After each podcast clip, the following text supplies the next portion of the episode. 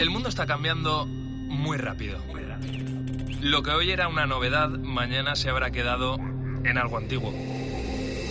Ese frenético ritmo que muchas veces nos hace preguntarnos ¿y qué será lo siguiente? Velocidad que genera incertidumbre, a veces miedo, pero también intriga, ilusión y sobre todo emoción por conocer. La ciencia, la tecnología, la innovación, los cambios sociales nos empujan para seguir avanzando. Soy José Ángel Cuadrado y si tú me preguntas ¿qué será lo siguiente? ¿Qué va a ser lo siguiente? Yo te respondo, esto es lo que viene.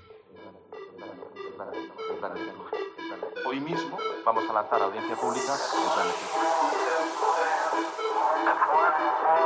en 2050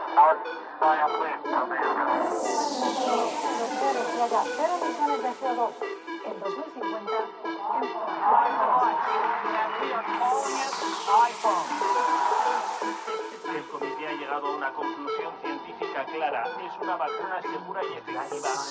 La tercera misión de SpaceX se ha acoplado con éxito. En COPE, José Ángel Cuadrado. lo que viene.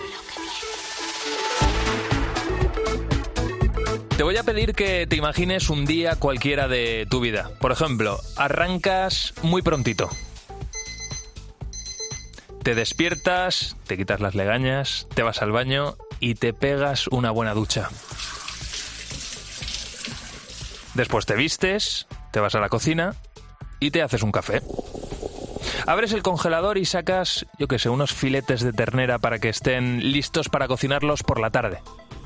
Coges la ropa, la ropa sucia de la cesta, la metes en la lavadora,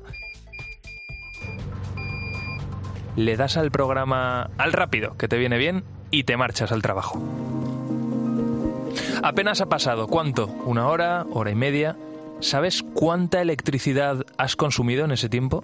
O mejor dicho, ¿sabes al precio que está hoy en día la electricidad? ¿Sabes cuánto dinero te cuesta tu rutina? A ver, la pregunta es un poco retórica, porque seguro que llevas meses viéndolo en la factura que pagas. Por ejemplo, usar el lavavajillas nos cuesta ahora mismo 24 céntimos. Ver la televisión no sé, unas 4 horas, 10 céntimos.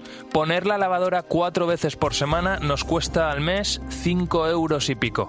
Si vamos sumando todos esos pequeños gastos, ¿sabes cuánto cuesta al año los electrodomésticos de nuestro hogar? ¿Sabes cuánto nos cuesta? Más de 1.500 euros al año. Y eso que hemos dejado fuera, por supuesto, calefacción, la luz en general. En fin, el futuro parece que está pasando ahora mismo por la eficiencia energética de los electrodomésticos, es decir, que consuman menos. Pero eso no soluciona ningún problema, porque seguimos dependiendo del precio de la electricidad. Por mucho que nuestros electrodomésticos consuman poco, si siguen subiendo la electricidad, el precio de la electricidad, nuestro bolsillo se va a seguir viendo muy resentido. Entonces la pregunta es, ¿qué será lo que viene? Pues lo que viene, lo que solucionaría todos estos problemas, se reduce en una sola palabra, en un concepto, es el autoconsumo.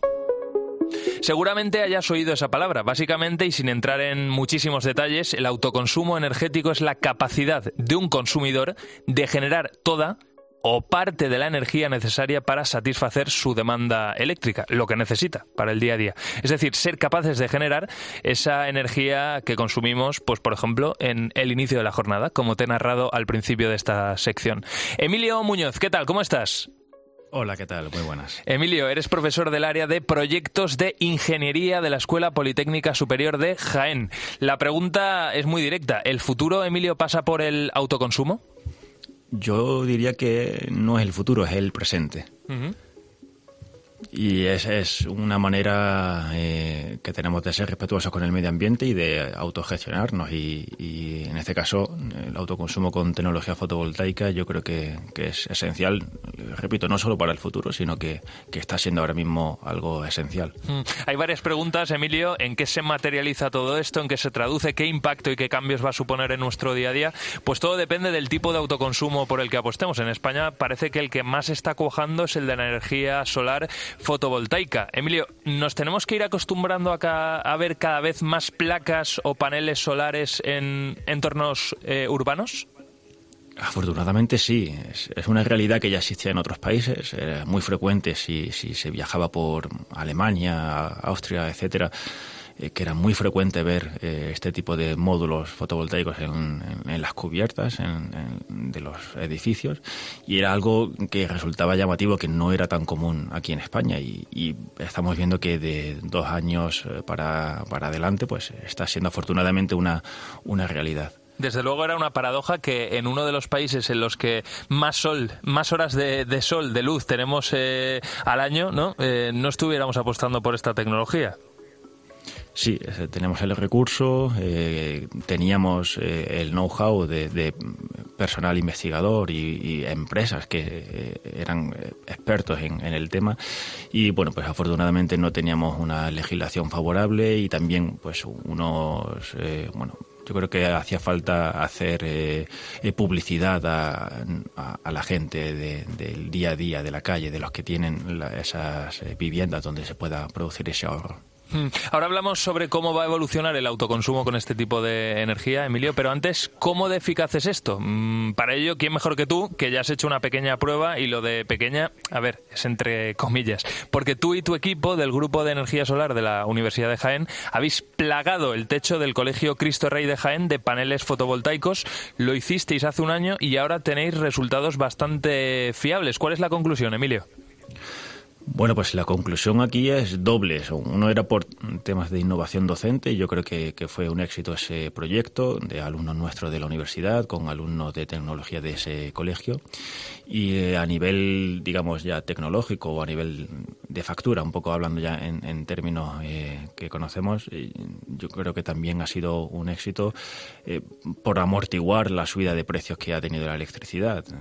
si no llega a ser por, por esa instalación, bueno, pues la factura del colegio hubiese inasumible. Mm. Claro, aquí de todas formas estamos hablando de los paneles solares. Esa es una parte ¿no? de, este nuevo sistema de, generación de energía. La otra, que además yo creo que es todavía más importante, es la de las baterías. Eh, ¿Tenemos ahora mismo las baterías suficientemente potentes como para almacenar la energía que necesitamos para funcionar en el día a día? Existen baterías, eh, pero tenemos ahora mismo que afrontar un reto de, eh, bueno, pues reducir el precio. Eh, están disponibles a nivel de usuario, se están instalando. de hecho, con las ayudas que hay ahora con el Next Generation, se están aprovechando para instalar este tipo de dispositivos, pero creo que hay que profundizar más a nivel tecnológico para reducir el coste. También hay otros conceptos, el tema de mm. batería virtual y, otras líneas, pero eso va a ser esencial. Esto de la, no, me parece parece muy interesante. ¿Esto de baterías virtuales qué son exactamente? Bueno, es una herramienta que están eh, poniendo algunas comercializadoras a disposición de los clientes donde, bueno, pues tú puedes ir acumulando esos excedentes de energía que, bueno, pues no puedes consumir en el momento en tu vivienda. Eh, ahora mismo lo que se hace es que eh, se venden esos excedentes a, la, a, la, empresa y a final de mes, pues se hace el balance económico. Te lo descuentan, ¿no? De alguna manera. Sí, te mm. descuentan a nivel económico. Bueno, lo que pasa es que ese balance se hace de mes a mes, mm. con lo cual si tú tienes una instalación muy grande y tienes muchos excedentes, no lo compensas. Esta batería virtual lo que viene a ser es pues eh, que te lo voy acumulando eh, por más tiempo y que se puedas consumir no solo en tu vivienda, sino a lo mejor en una segunda residencia eh, que puedas tener y, puedas hacer uso de esa batería virtual. Mm. Esto dices que ya hay comercializadoras aquí en nuestro país que lo están poniendo en marcha. Lo digo porque es una información muy útil para aquellas personas que nos estén escuchando, que tengan paneles solares en su casa, que estén vendiendo parte del excedente a las comercializadoras y que de alguna manera les están haciendo ese descuento a final de mes, ¿no? Pero mm, a lo mejor está bien que les pregunten si realmente esto de las baterías virtuales ya las tienen en marcha, ¿verdad?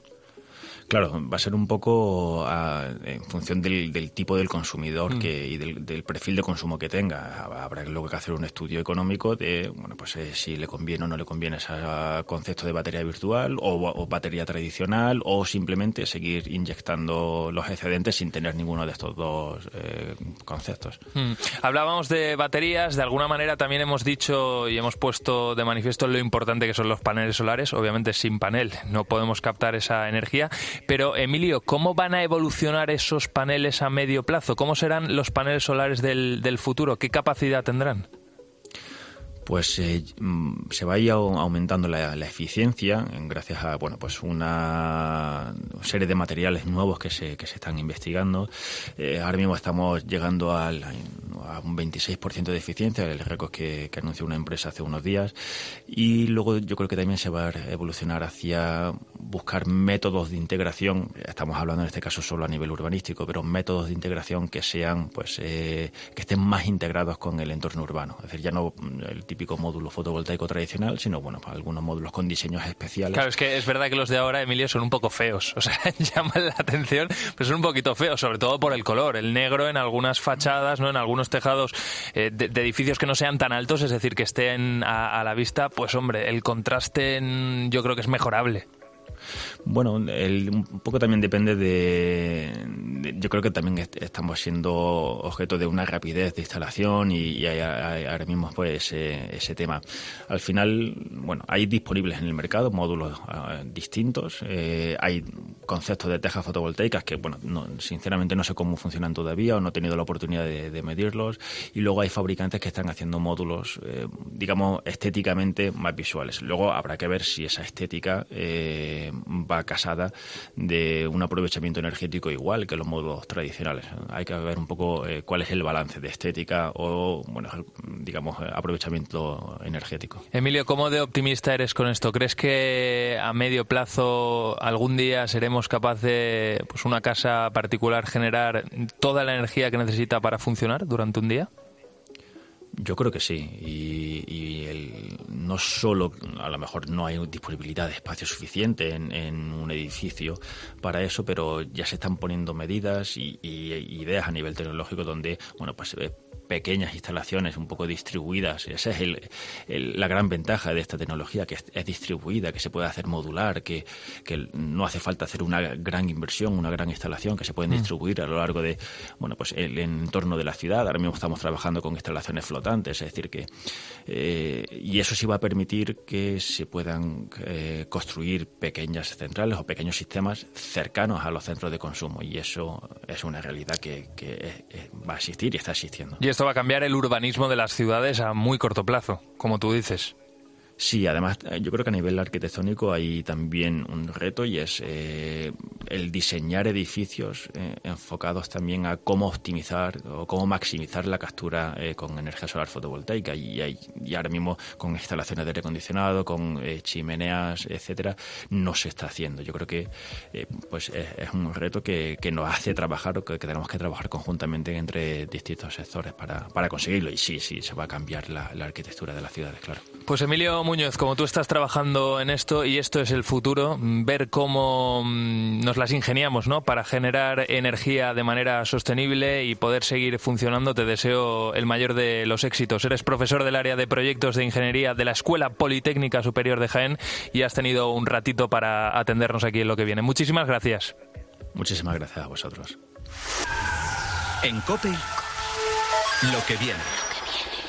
José Ángel Cuadrado.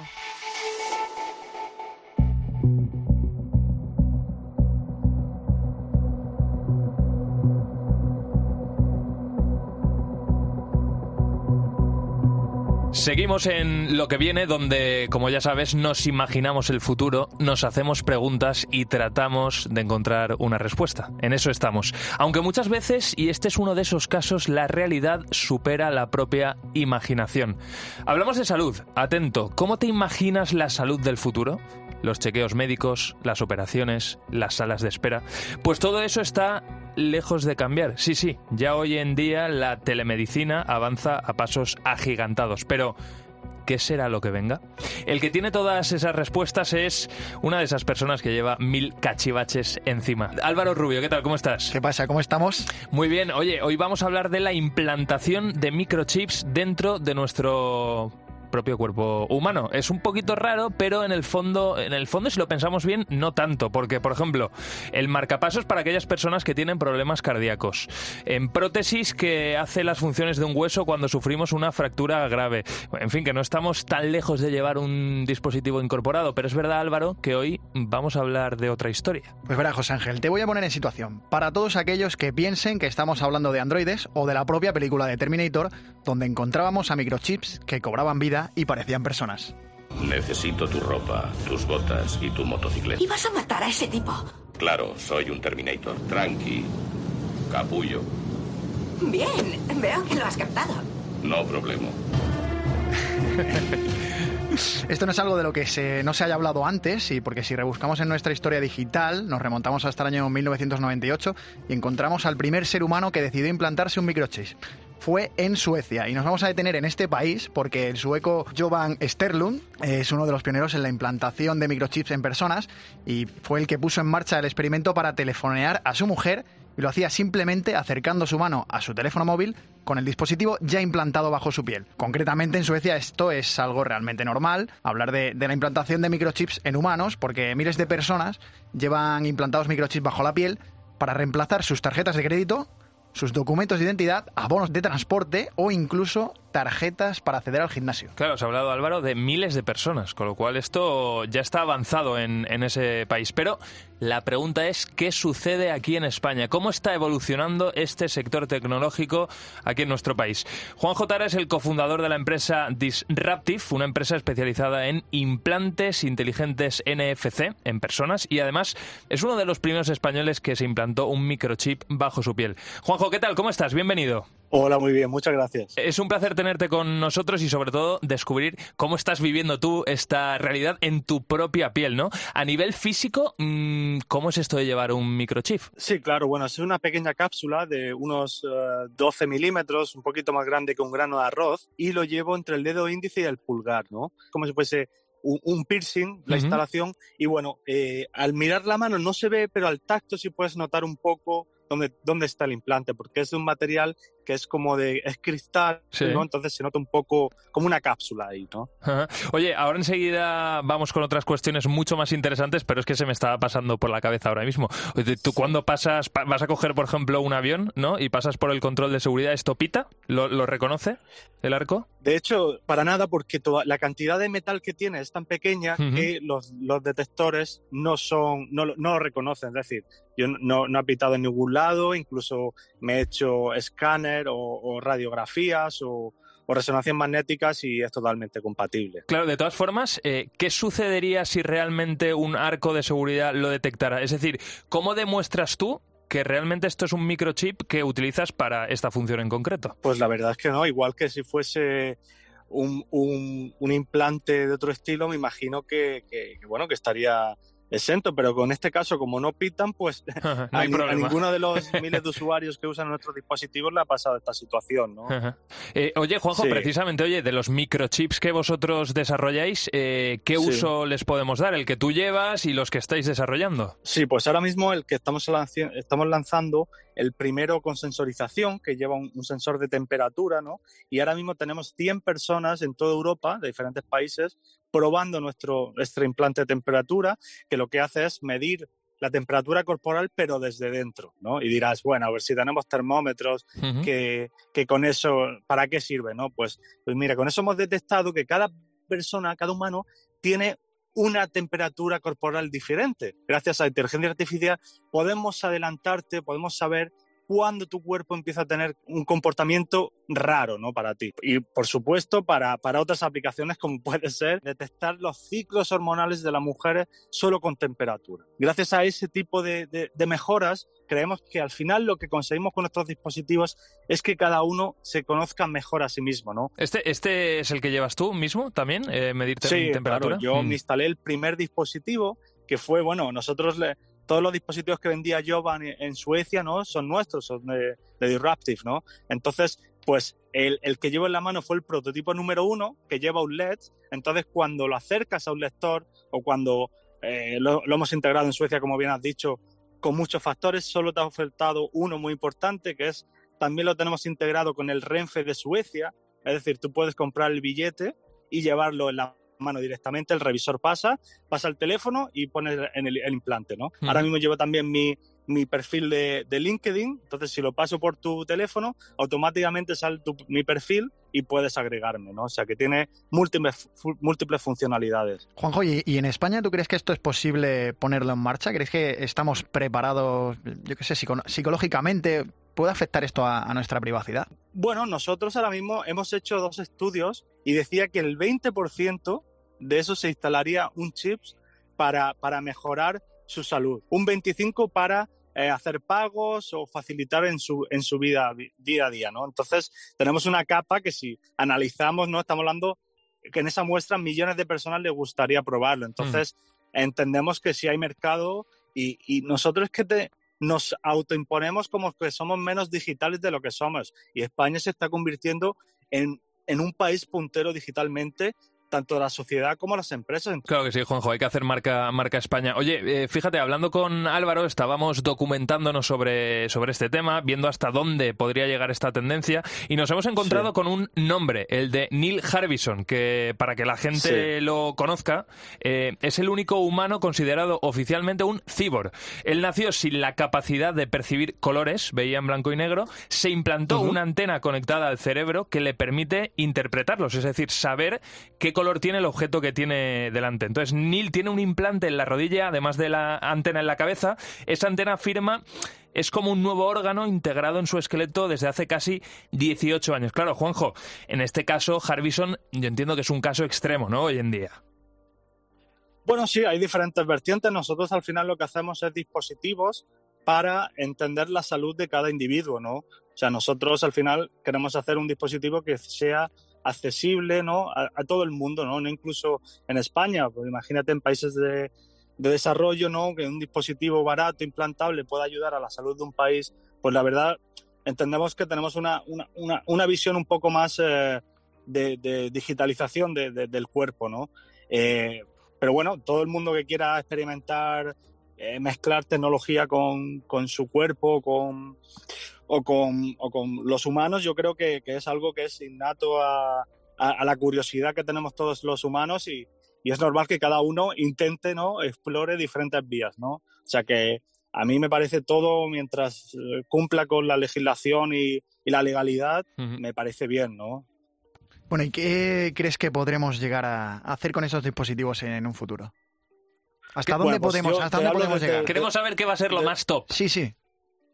Sí, de, Disruptive yo creo que eh, en los próximos años al final lo que vamos a conseguir es comunicarnos dentro del cuerpo con diferentes partes de, los órganos, ¿no? Es decir, nosotros estamos muy obsesionados en entender, en, realizar como un pequeño Internet dentro de tu cuerpo. Entonces, gracias a nuestro dispositivo sea el router de salida, ¿no? Imagínate, pues es como, como una pequeña red local, pero dentro del cuerpo, ¿no? Entonces nosotros queremos ir ahí, ¿no? Queremos integrar diferentes, digitalizar, imagínate el pulmón, que el pulmón se conecte con el dispositivo, con el, con el implante y eh, gracias a en tu móvil puedes ver que el pulmón está teniendo una crisis de, respiración, ¿no? O, con el hígado, es decir, queremos mm. digitalizar todas las partes del cuerpo para que tengamos una visión completa 360 de qué pasa en cada momento en nuestro cuerpo, ¿no? Y eso es lo que estamos trabajando muy duramente y que en los próximos años seguro que lo conseguimos.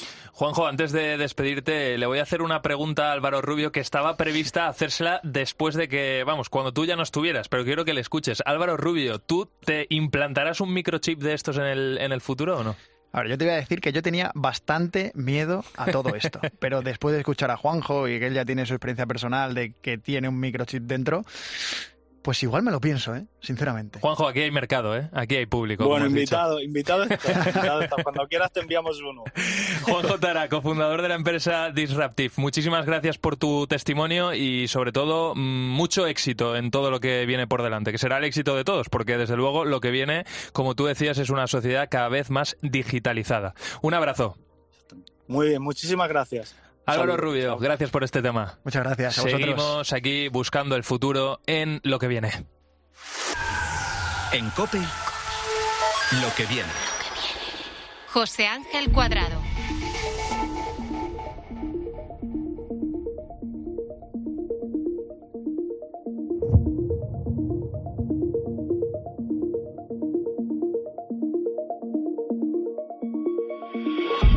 El mundo que viene va a ser hiperdigital. Bueno, de hecho nuestro día a día ya es digital. Con la pandemia se aceleró esta tendencia, trabajamos a distancia, a través de Internet, hacemos videollamadas con familiares, nos mensajeamos con nuestros hijos y también ligamos por Internet. Lo has hecho tú, que me escuchas alguna vez, lo estás haciendo ahora mismo. Te voy a dar un dato que llama la atención, bueno, o quizás no tanto. ¿Sabías que cuatro de cada diez parejas ahora mismo se conocen a través de las redes sociales, Instagram por ejemplo, y de las aplicaciones del teléfono móvil, por ejemplo Tinder? Lucía Fernández, la compañera que conoce mejor a las personas que ellas mismas. Es que, Lucía, eres muy observadora. ¿Qué tal? ¿Cómo estás? Pues muy bien. O sea, estoy aquí primero alucinando un poco con la gran cantidad de aplicaciones de que existen, porque hay hasta 5.000. ¿5.000? O sea, no sabía ni que existían tantas. Pero es que hay mucha demanda. O sea, de hecho, en pandemia los usuarios empezaron como a invertir hasta un 25% más del tiempo de lo normal y muchos de mis amigos me han reconocido que no han ligado nunca más que en pandemia. qué bueno eso, qué bueno eso. Claro, estarían descargándose las 5.000 a, a, discreción. Bueno, la realidad es esta, las relaciones amorosas también son ahora más digitales. La pregunta es cómo hacer que sean más sanas. ¿Cómo lo hacemos? Mm, pues para preguntarle sobre este tema hemos llamado a Silvia Sanz. Hola Silvia, ¿qué tal? ¿Cómo estás? Muy bien, ¿qué tal estamos? Es un placer tenerte aquí con nosotros en lo que viene. Eres psicóloga clínica, eres experta en, en esta materia, en las relaciones personales. Eh, Silvia, cuando hablamos de redes sociales, mm, ¿cómo afectan a las parejas ya los noviazgos? Bueno, pues las redes sociales es verdad que han contribuido, igual que en la pandemia, en, en estos tiempos a, a, reencontrarnos con diferentes personas. Pero cuando eh, están en las relaciones de pareja, estas situaciones se nos escapan un poco de las manos, ¿no?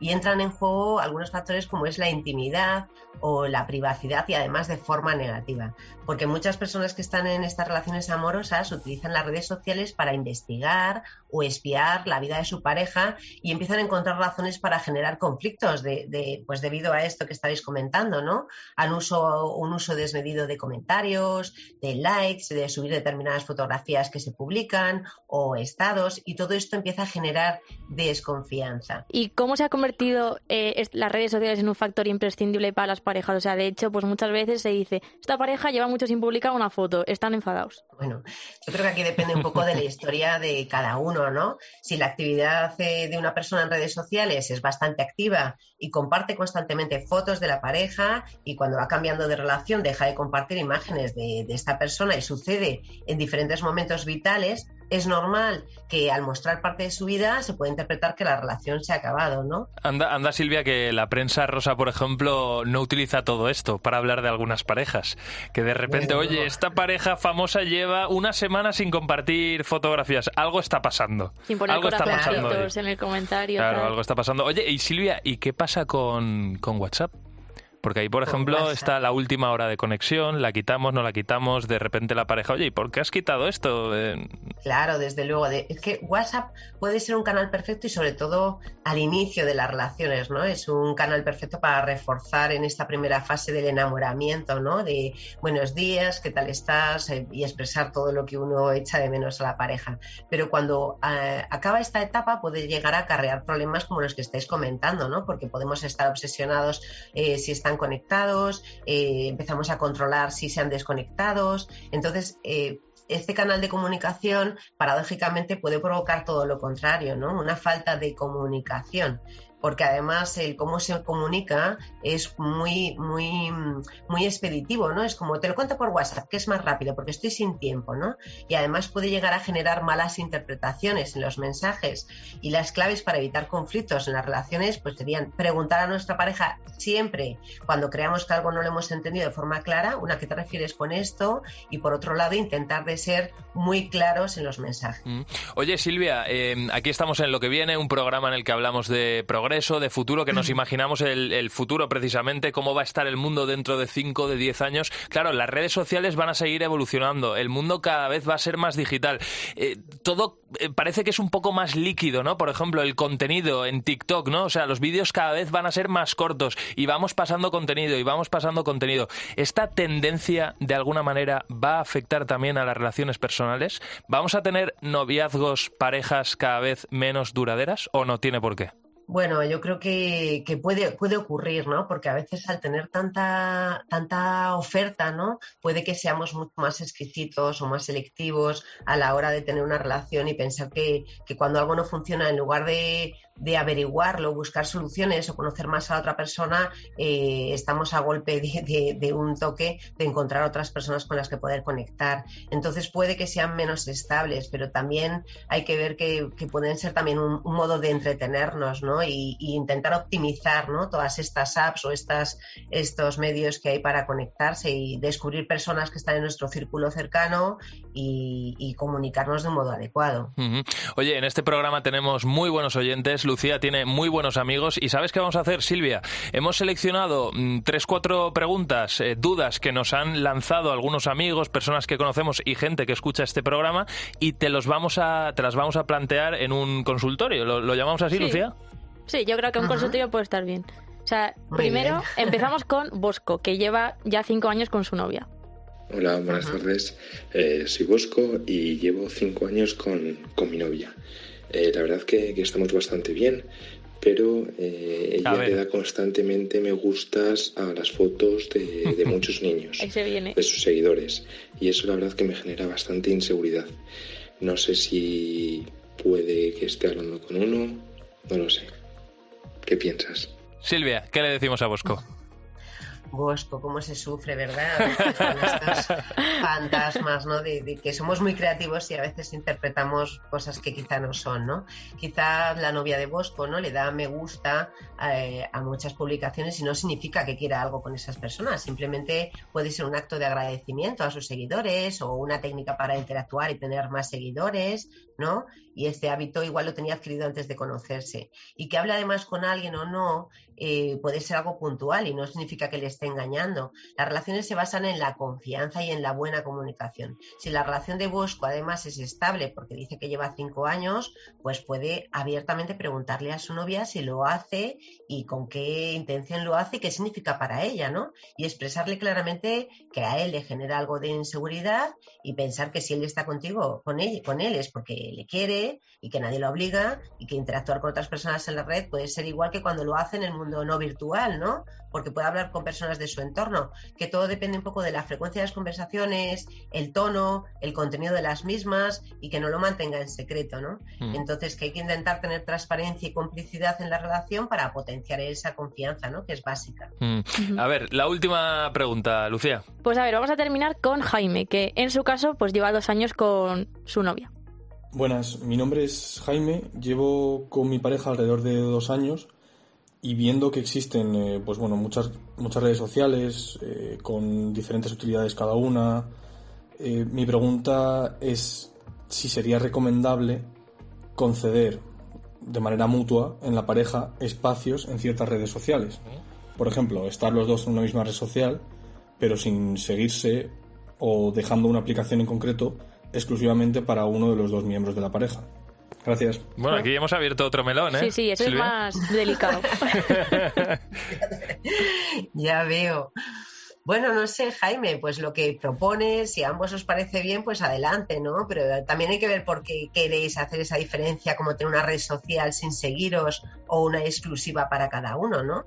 Yo creo que en una relación no hay nada que ocultar y algo que se publica en una red social y pueden ver millones de personas porque no lo puede ver tu pareja, ¿no? Habría que entender o ver qué conflictos están generando para tener que decidir eso, o incluso hay parejas que utilizan una red social para mostrar eh, a alguien que no es, ¿no? Como un personaje que se crea. Entonces, la clave está en la confianza y en no estar espiando a nuestra pareja en las redes sociales, porque hay muchos gestos que pueden ser malinterpretados, como estamos viendo, y que la, que, la solución eh, que plantea, pues que si les viene bien a ambos y los dos están de acuerdo, pues fenomenal, pero que quizás sea más adecuado utilizar el respeto tanto en el mundo virtual como en el real, ¿no? Y no estar espiando al otro. Mm. Silvia Sanz, eh, la factura de esta sesión gratuita luego te la paga Lucía, no te preocupes, se la voy a pasar. ¿eh?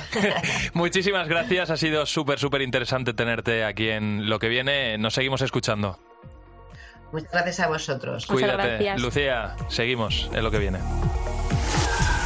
En COPE, Lo que viene.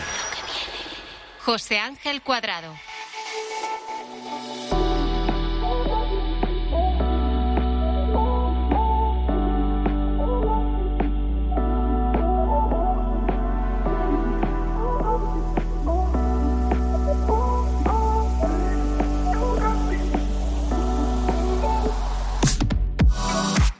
Arthur Clarke escribió ya hace unos cuantos años que cualquier tecnología lo suficientemente avanzada era indistinguible de la magia.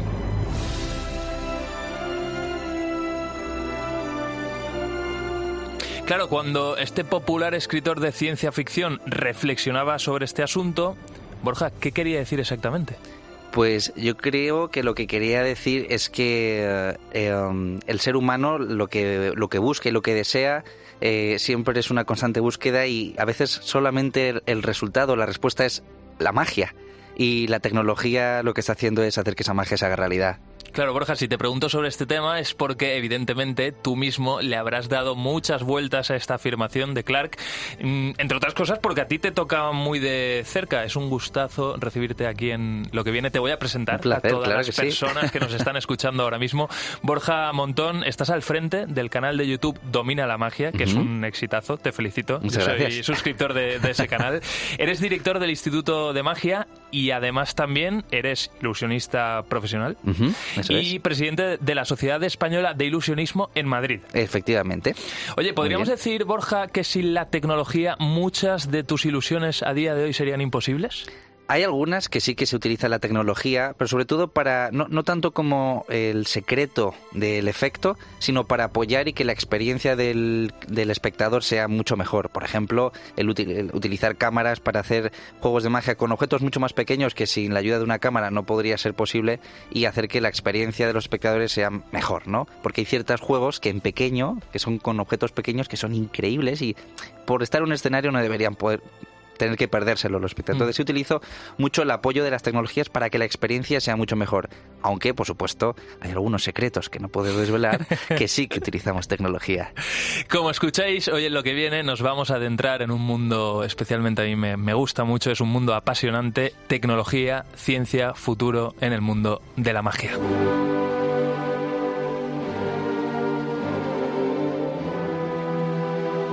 Borja, ilusionista, si tú a cualquier persona hace, yo qué sé, 10, 15 años le dices que cualquier, cualquier objeto de una habitación le va a estar escuchando, te dice que has perdido completamente la cabeza. Pero ahora ya tenemos los altavoces inteligentes. Así es. Y no solo eso, en el MIT están desarrollando una tecnología que se podrá incorporar a casi cualquier objeto que nos rodee para estar escuchándonos. Es decir, estamos ahora mismo en este estudio de la cadena COPE, tenemos delante los micrófonos, obviamente de alguna manera nos están escuchando, pero para que este ordenador, que para que este mando de televisión, que para que esta mesa nos esté escuchando. Es una cosa brutal. Eso es magia, ponerle orejas a todos los objetos. ¿eh? Claro, es sorprendente. Oye, y Borja, ¿por qué citaba al MIT, al Instituto Tecnológico de Massachusetts? Pues porque con el Media Lab del MIT, que es básicamente el departamento como de I D, colabora habitualmente un mago llamado Kirkland. De hecho, él experimenta con algunas tecnologías que aún no se han probado entre el gran público. Y esto es algo de lo que tú y yo hemos hablado previamente. Es habitual entre algunos magos, ¿verdad? Sí, de hecho los magos, eh, la investigación que hacemos es jugar con todas las tecnologías que quizás quizás estamos,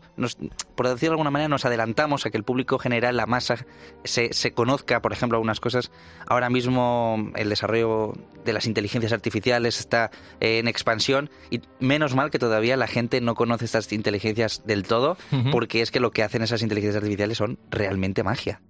¿No? Por ejemplo, el hecho de inventar un, un vídeo que todavía no existe eh, a través de una foto tuya y dar, o animar, por ejemplo, una foto que tengas de alguien y de repente que esa persona cobre vida, ¿no? Eso es, eso es magia pura y dura. También es verdad que obviamente cada vez más estamos acostumbrados a la tecnología y las cosas parece que nos sorprenden menos. Hmm. Pero es verdad que hace 10 años hemos puesto este ejemplo, ¿no? Cuando un altavoz inteligente te contestaba, de alguna manera se decía, esto es magia. Yo me acuerdo todavía que me sorprendía de que mi teléfono móvil, mi primer teléfono móvil, pudiera hacer una foto.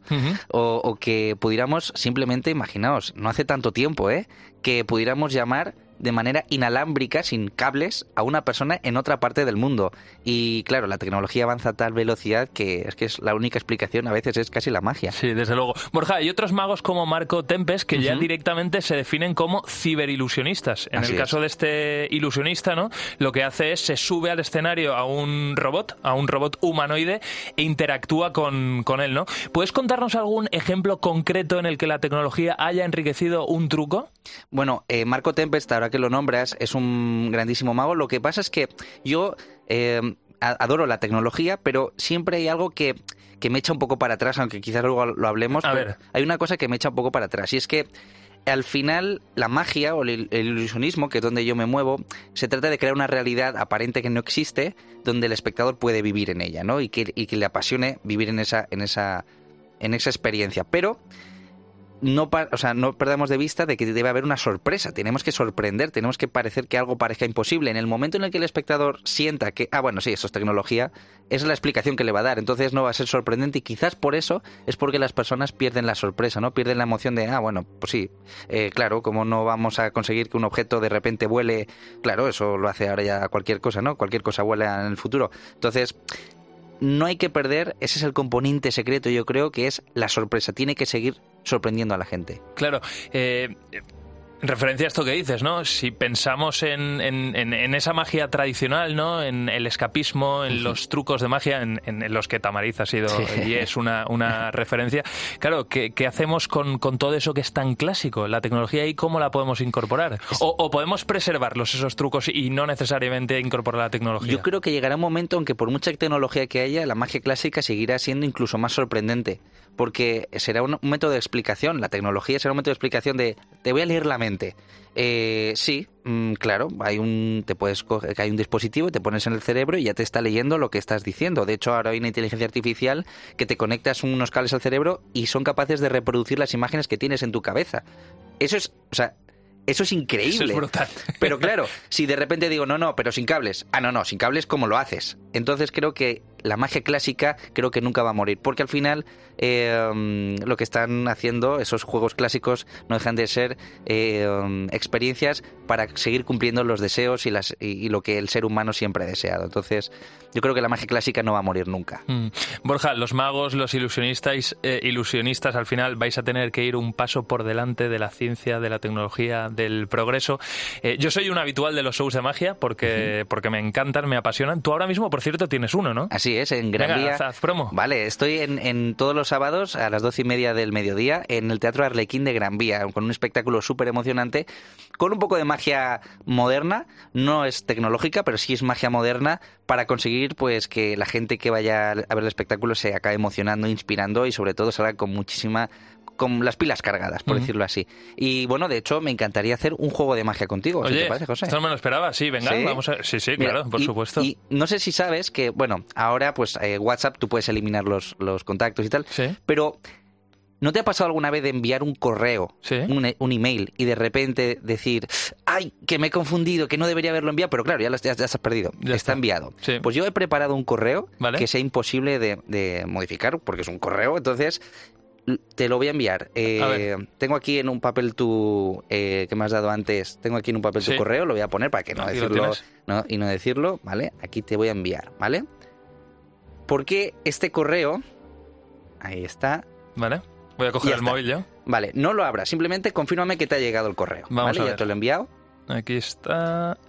Borja Montón. No lo abras, ¿eh? Lo tengo. Tienes un email. Vale, tienes un email. ¿Qué dice el asunto? Ah, tienes un email y yo lo único que puedo leer es José, te envío las fotografías que tomé. Tres puntos suspensivos. Y ya no sabes qué más pone. Bueno, nada más. Pues yo te he enviado ese correo porque he tenido un sueño. A ver. He tenido un sueño eh, de algo que me ibas a decir tú. Eh, y este sueño tiene que ver eh, con un día. Es un día concreto, es un viaje a un lugar, ¿vale? Entonces ese viaje empieza un día concreto. ¿Qué día crees que yo he soñado que empezaba ese viaje? Un día del, año.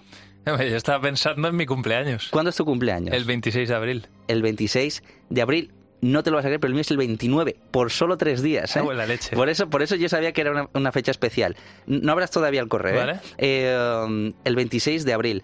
Y claro, el 26 de abril tú estás en la cama y de repente un día te despiertas, ¿vale? O, o, te acuestas, es, suena la alarma. ¿Qué hora pone la alarma?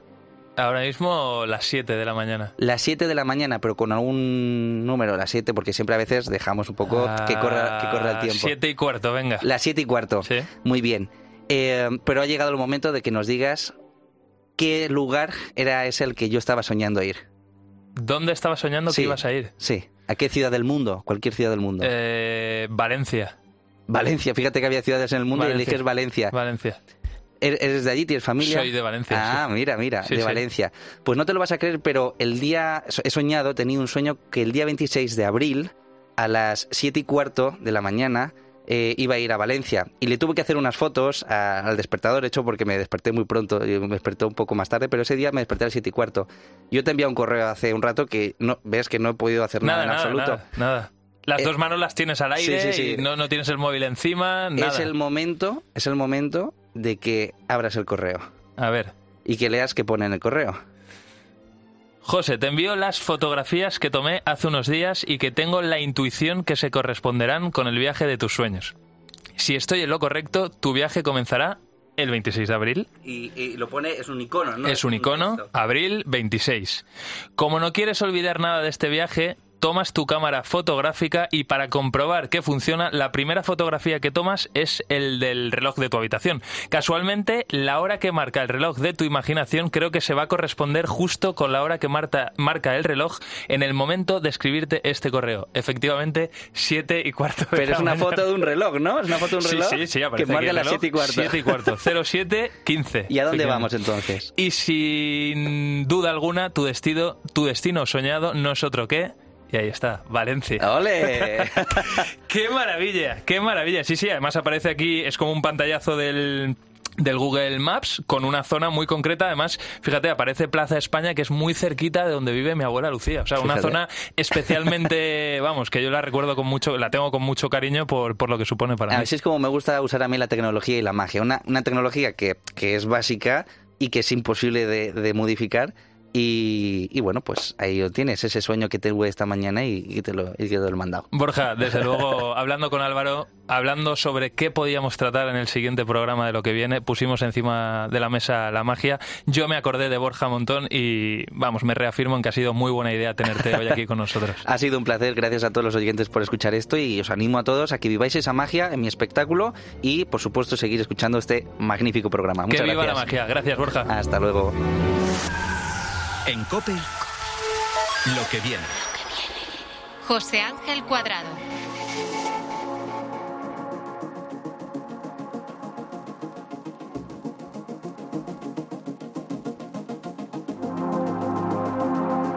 Y mira qué bonita esta frase. Siempre tendré sonrisas en el bolsillo. Siempre tendré sonrisas en el bolsillo. Esta frase es de Alejandro y le define a la perfección. A él le diagnosticaron cáncer a los 19 años. Lamentablemente no llegó a superarlo, pero todo lo que dejó durante su enfermedad se ha convertido hoy en la pasión de su madre en Carni. Su madre ahora ayuda a otros pacientes que como él se enfrentan a esta dura enfermedad. De las estancias en el hospital y las vías que tenía que llevar para la medicación, a su madre se le ocurrió hacerle una camiseta con botones por las mangas para que su hijo se sintiese un poquito más cómodo en los hospitales la ropa que le dan a ellos es la ropa que le dan a todo el mundo. O sea, ellos son especiales porque, bueno, porque tienen unas vías que no se las pueden quitar en ningún momento. Y entonces, bueno, eso les facilita además que significa al paciente. Mi hijo decía, mamá, yo parece que estoy menos enfermo. Entonces su madre, en el, 1 de diciembre de 2019, cuando él falleció, decidió cerrar el negocio de congelados que tenía para ayudar a otros pacientes con estas camisetas. Porque esa idea, cuando él murió, la, la vi, la vi. Y entonces no le hicieron ni caso, entre años no le han hecho ni caso. Y hablando con una amiga me dijo, ¿y por qué no la haces tú? Y parece que saltó la bombillita y dije, ¿y por qué no? En el momento. Y a partir de ahí empezaron a abrirse puertas, eh, mm, alfombra a mis pies, todo. Empezó a venir la gente a ayudarme, todos interesados. Yo digo, este es el camino. Y las camisetas de Encarni llegaron a Virginia. Ella es una paciente con cáncer y una de las primeras que la recibió. Y entonces, bueno, pues me encantó la idea porque sí es verdad que además es súper cómoda y nos facilita un montón a la hora de, la estancia en el, en el, hospital y de todas las vías. Porque yo en concreto, por ejemplo, tengo permanentemente dos vías abiertas y cada una de las vías tiene como dos tubitos, con lo cual estoy conectada a cuatro tubos durante ocho días. Virginia, como escuchas, se emociona porque cuenta que el mensaje le ayudó mucho. Ella se siente como Alejandro y además se identificó enseguida con su mensaje. Y me lo tomo todo siempre con una sonrisa, también o intento tomármelo con una sonrisa. Sentí un poco de cercanía también con el mensaje, ¿sabes? Entonces, pues Pues, pues me parece todo muy bonito y, la verdad es que, que, es muy duro, es una enfermedad muy dura y perder a tu hijo así, no quiero ni imaginarlo, la verdad. Pues Alex llenó la vida de sonrisas y ahora, desde luego, su recuerdo es el legado de su madre. Regalar sonrisas y camisetas que faciliten la vida de los enfermos de cáncer en sus estancias en los hospitales. Porque el futuro, porque lo que viene, sí, puede ser tecnológico, puede ser digital, pero lo importante es que lo que viene, lo que venga, sea pensar en los demás y hacer de este un mundo mejor. Soy José Ángel Cuadrado. Esto es lo que viene. Muchísimas gracias por dedicarnos ese ratito de tu vida. Nos seguimos escuchando aquí en Cope, en cope.es y en las redes sociales donde, por cierto, encuentras nuestros mejores contenidos. Hasta siempre. En Cope, lo que viene. José Ángel Cuadrado.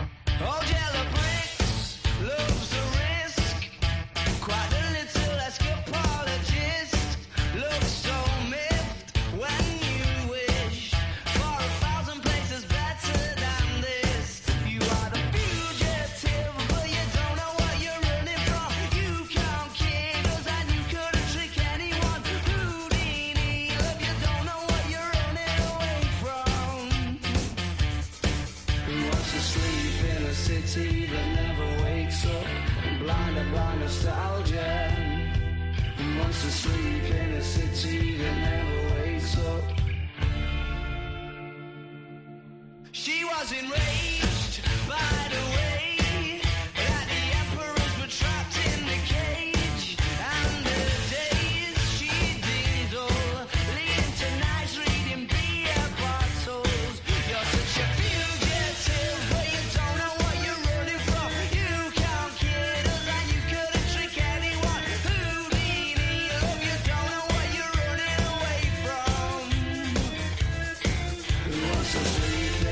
city that never wakes up, blinded by nostalgia.